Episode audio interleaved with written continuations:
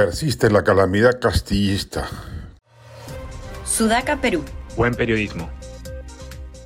Como era previsible, no fue aprobada la vacancia del presidente Castillo en el Congreso.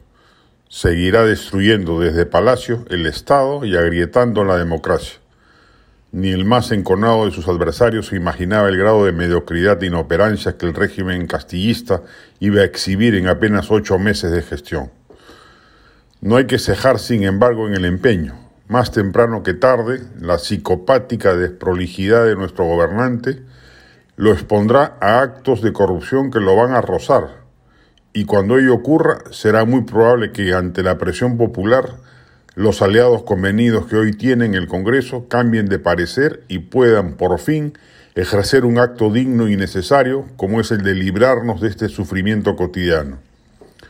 No es un argumento sensato señalar que, en fin, mal que bien, este gobierno no es chavista ni estatista, que es solo mediocre y que en esa medida es lo que hay y que solo resta aguantar hasta el 2026 para que se vaya. Es este un realismo inmoral.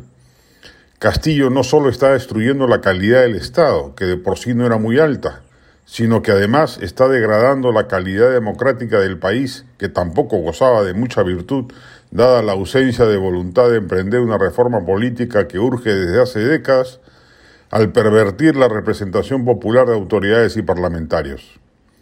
Un Estado y una democracia colapsadas serán lo que el régimen de Castillo nos entregará como herencia si se queda hasta el 2026.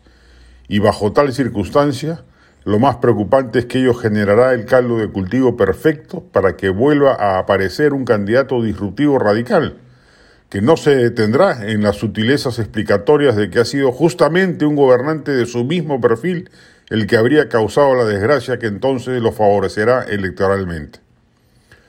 Toda la meritocracia estatal se está yendo al tacho, los servicios públicos ya están colapsando, las reformas principales de los últimos años se están destruyendo, las reformas políticas urgentes y necesarias no se harán.